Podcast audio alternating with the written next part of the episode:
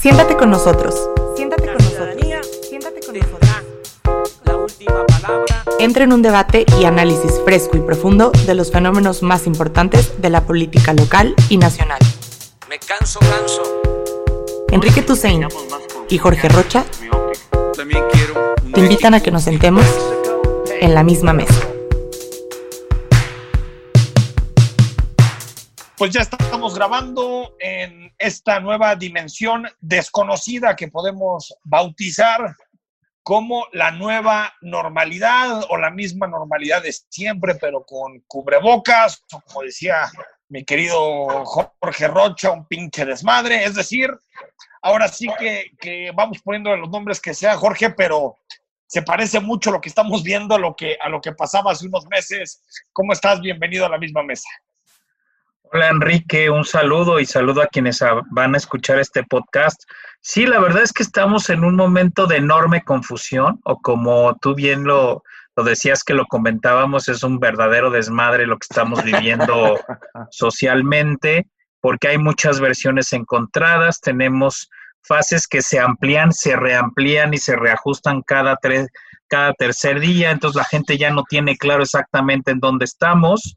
Eh, uno suponía que el término de la jornada de sana distancia era como en otros países sucedió, y tú bien lo colocabas en tu columna del domingo, eh, cuando los países ya venían en un proceso de descenso de los contagios, y aquí estamos empezando a abrir exactamente en el proceso todavía de crisis y de crecimiento, y en algunos eh, estados como Jalisco, Nuevo León y otros, además, con una tasa de contagios que se está incrementando de manera importante, ¿no? Se está duplicando Entonces, diario.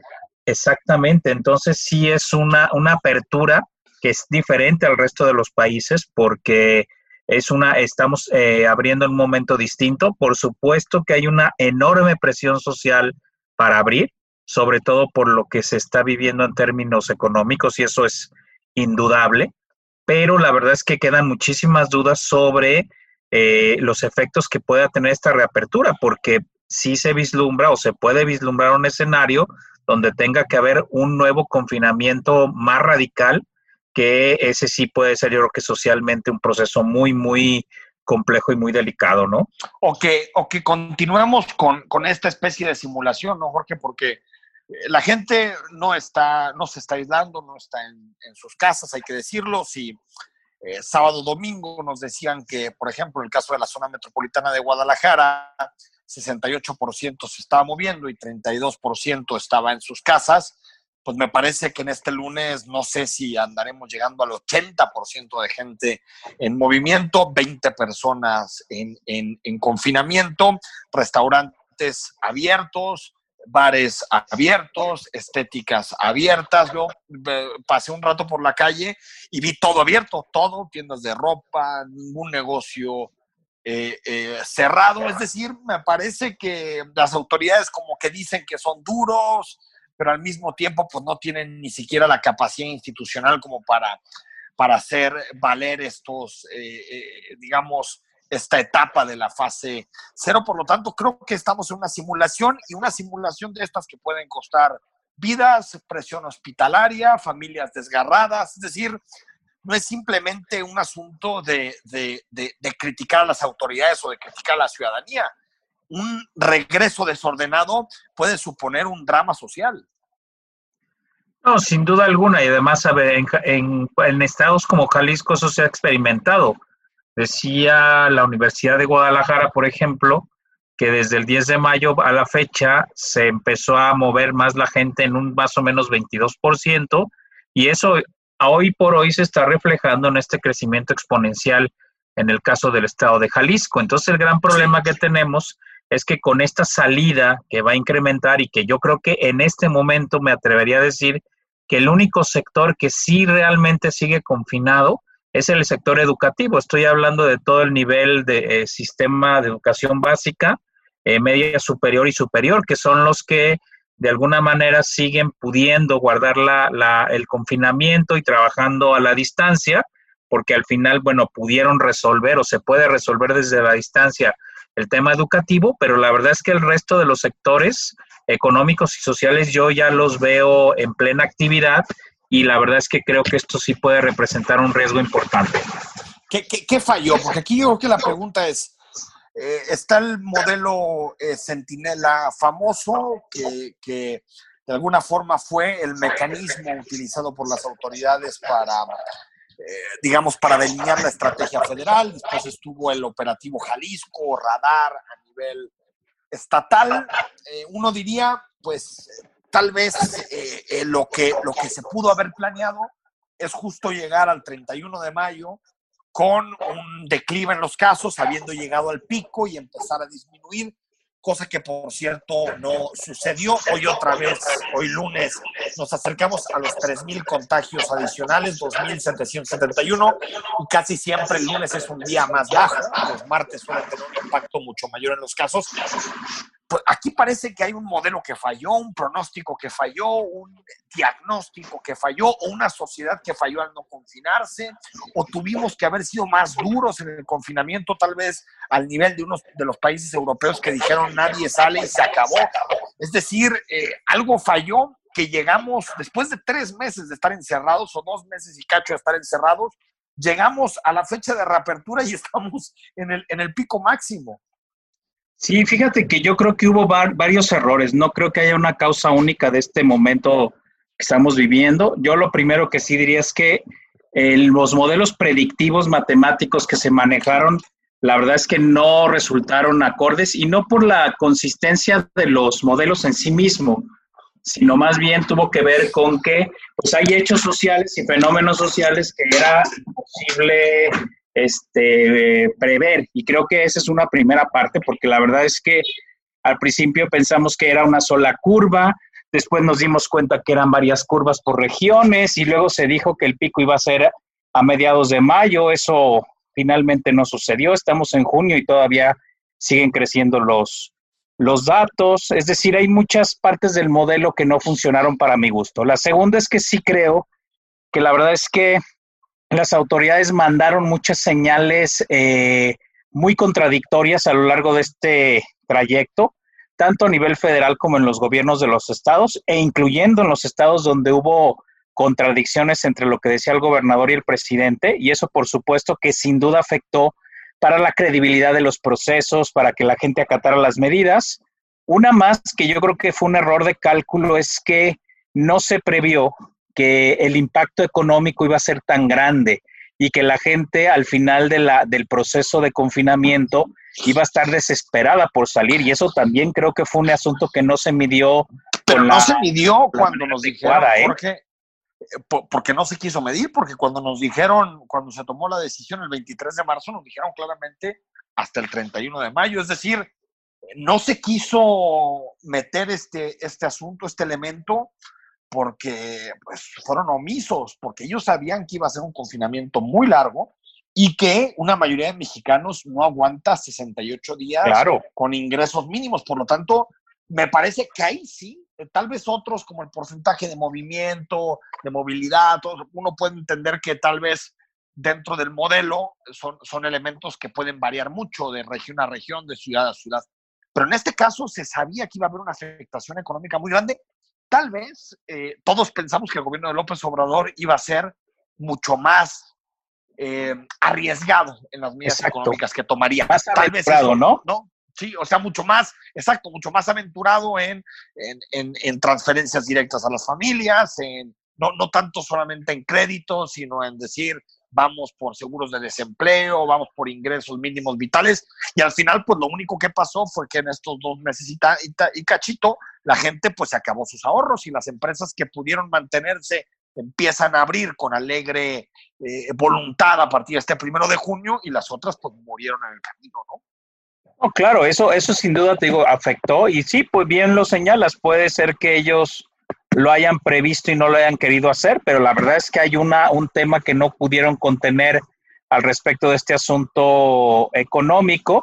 Y finalmente también la otra cosa que hay que decir es que si hubo una parte de la población que siempre se resistió a tomar las medidas y eso no lo podemos no lo podemos negar, digo así de sencillo. que ni cree, Hay gente que sigue sin creer y claro, eso se fue acrecentando a lo largo del tiempo y también eso ahora nos está cobrando factura. Entonces, la verdad es que yo creo que es una, este momento que estamos viviendo es una multicausalidad. Hay varios, digamos, procesos que han generado esta situación y que a mí desafortunadamente me parece que estamos en una situación de riesgo muy alta, ¿no? Porque además Yo, esta reapertura nos garantiza que el tema económico se va a resolver, ¿eh? También hay que decirlo. no, no, no, no, no, no. Y, y yo creo que va a ser lento el tema y ya hablan de que puede haber un rebrote, pues primero hagámonos cargo del brote y después ya nos podemos hacer cargo del rebrote, porque para que rebrote una pandemia, para que rebrote una epidemia, pues tiene que haber concluido una primera etapa del brote y lo que nos dejan los datos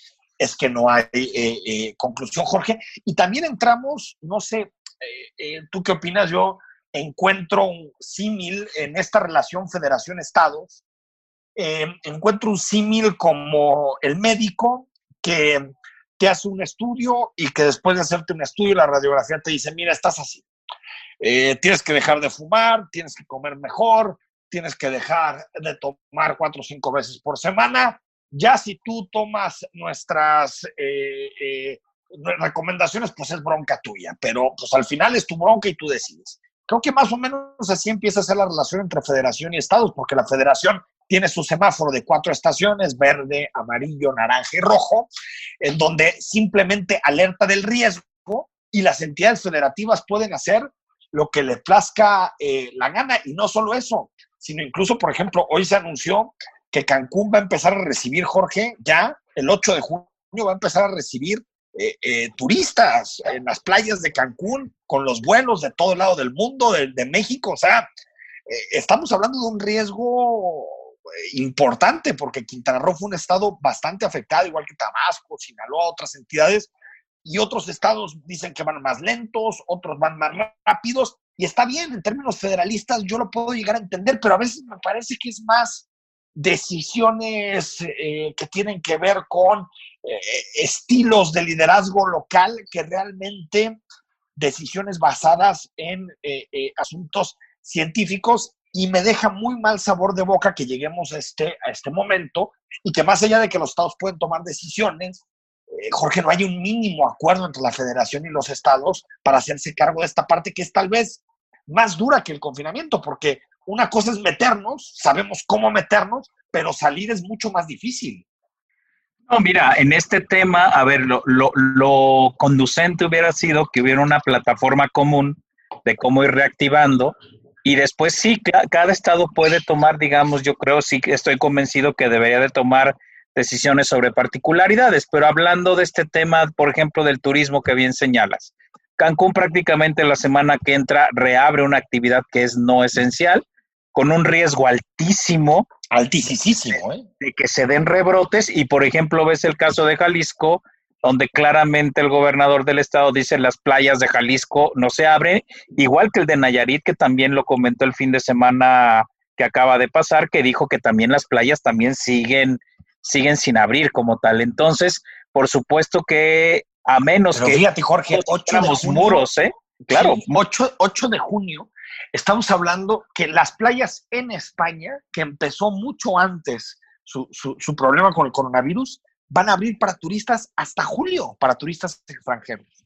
Nosotros estamos abriendo antes que España, cuando en realidad el virus nos llegó un mes después. No, no, es, es que la verdad es una, una locura esto y te digo, el tema del rebrote puede ser muy grave no solo para nosotros, sino para los viajeros de esos países, ¿eh?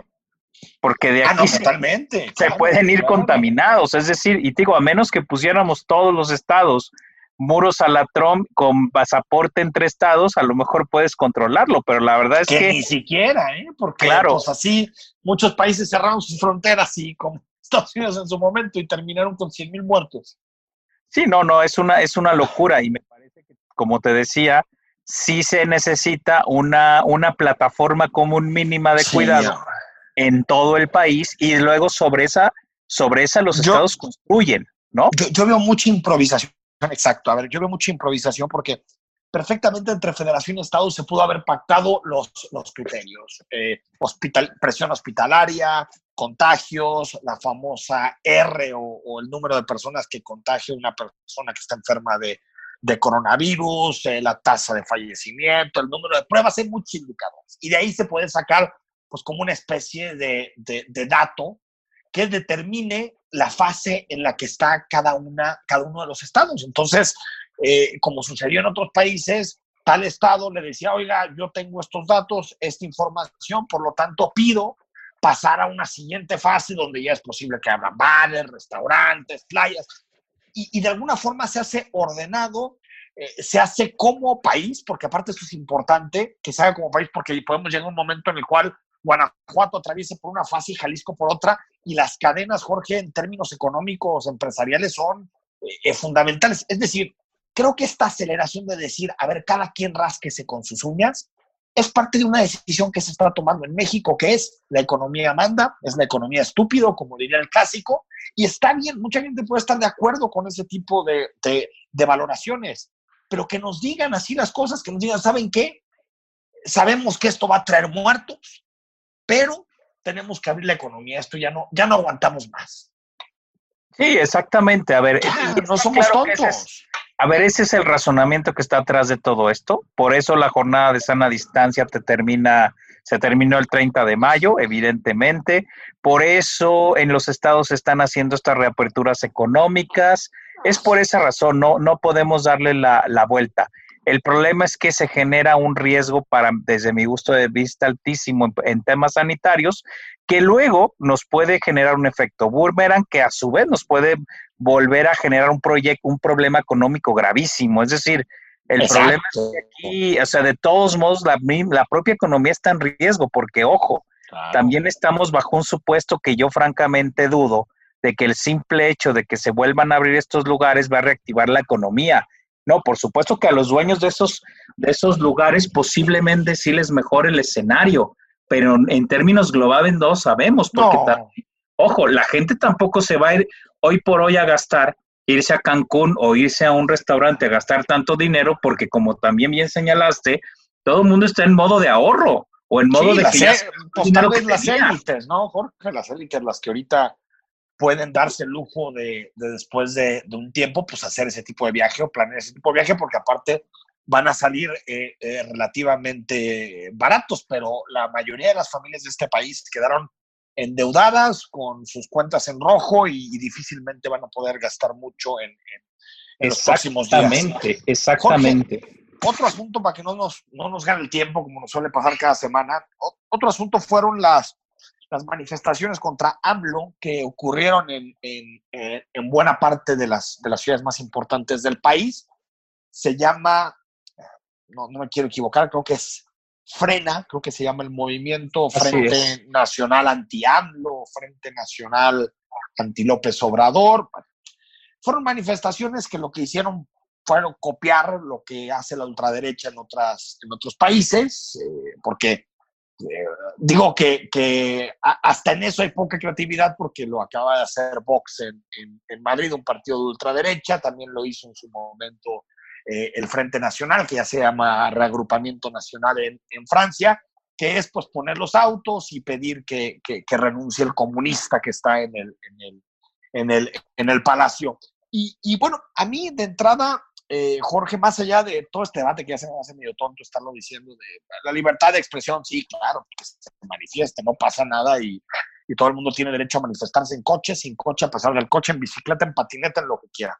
Ahora, el debate es que la manifestación, Jorge, está sustentada en, en puras mentiras. Una mentira es que López Obrador nos está llevando al comunismo, pues extraño comunista tan fiscalmente ortodoxo y tan pro libre mercado, porque incluso festejó alguna vez con verbena popular eh, la firma del Tratado de Libre Comercio 2.0 con Estados Unidos, eh, que, es abortista, pues yo hasta donde sé, López Obrador es bastante conservador en ese tema y no hay ninguna iniciativa seria más que la de Olga Sánchez Cordero, pero que ni siquiera llega a una sola comisión y él ha dicho personalmente que está en contra del, del aborto eh, López Obrador. También eh, dicen que debe renunciar cuando pues, eh, las encuestas dicen que en el peor de los escenarios la mitad de los mexicanos está a favor de lo que está haciendo. Es decir, pura mentira. Eh, y, más allá de que tengan derecho estas personas a manifestarse, como lo hacen, con los mensajes que lo hacen, sí debemos decir, Jorge,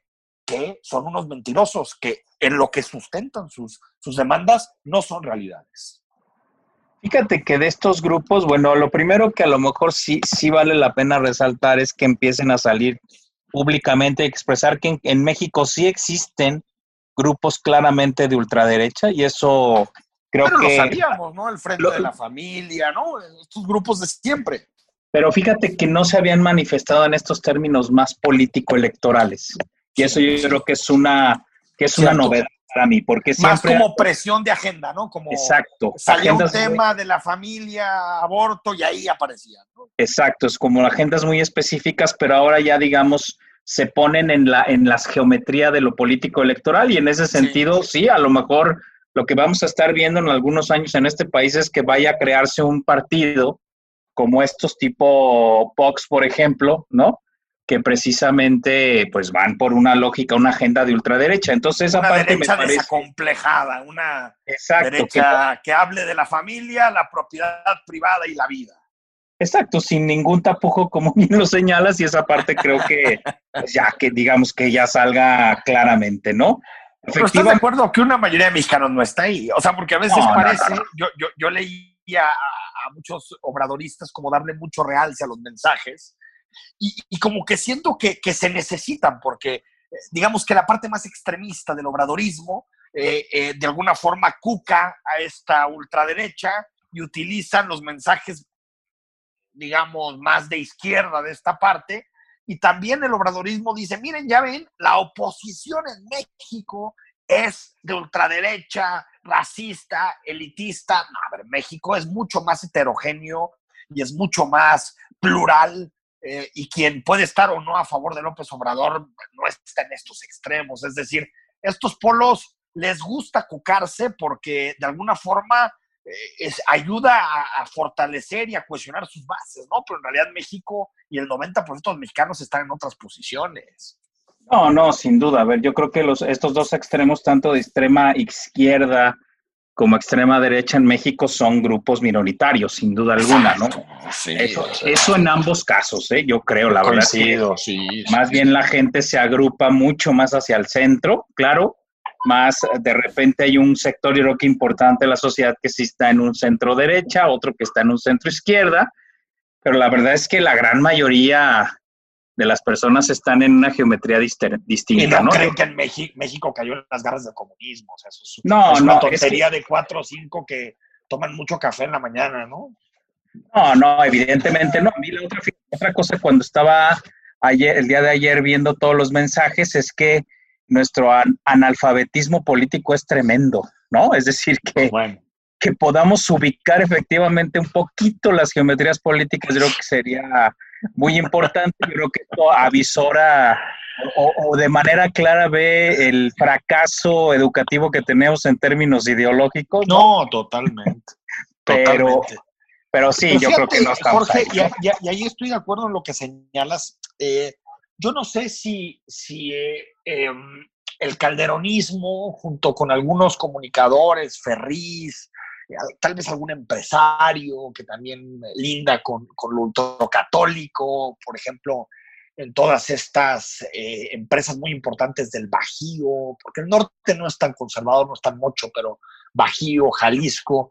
No sé si pueda ahí salir un frente de derecha muy puro, muy duro, eh, donde esté, como te decía, el calderonismo, algunos periodistas, algunos investigadores. Y sí creo, Jorge, que detrás de estos grupos sí hay una eh, serie de consultores, sobre todo de origen español, eh, nacional católicos, que, que, vienen a México a, a, pues a, a, alterar las cosas, a mover las aguas, porque no es casualidad que pasen cosas allá del otro lado del Atlántico y que después se reproduzcan casi de igual manera acá.